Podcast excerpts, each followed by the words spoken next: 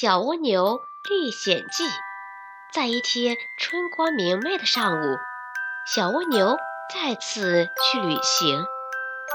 那和煦的春风吹过一股沁人心脾的芳香，小草给大地铺上了一层地毯，荷花的花瓣洁白如玉，花里托着深绿色的莲蓬，莲蓬向上的一面有许多小孔，里面睡着荷花的种子。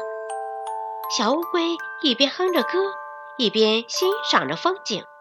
忽然，小乌龟听到一个细细的哭声。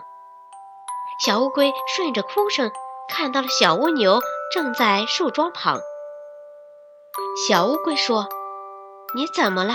告诉我。”小蜗牛说：“我贪玩，找不到回家的路了。”小乌龟安慰它说。我把你送回家吧，小蜗牛说：“好啊，好啊，快带我回家吧。”小乌龟一路都在给它唱歌、讲故事。不一会儿，小乌龟就把它送回家了。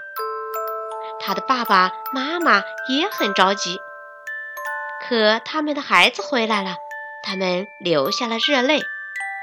最后，小蜗牛一家连声说。谢谢谢谢，小乌龟摸摸小脑袋说：“不用谢。”于是，它又开始了快乐的旅行。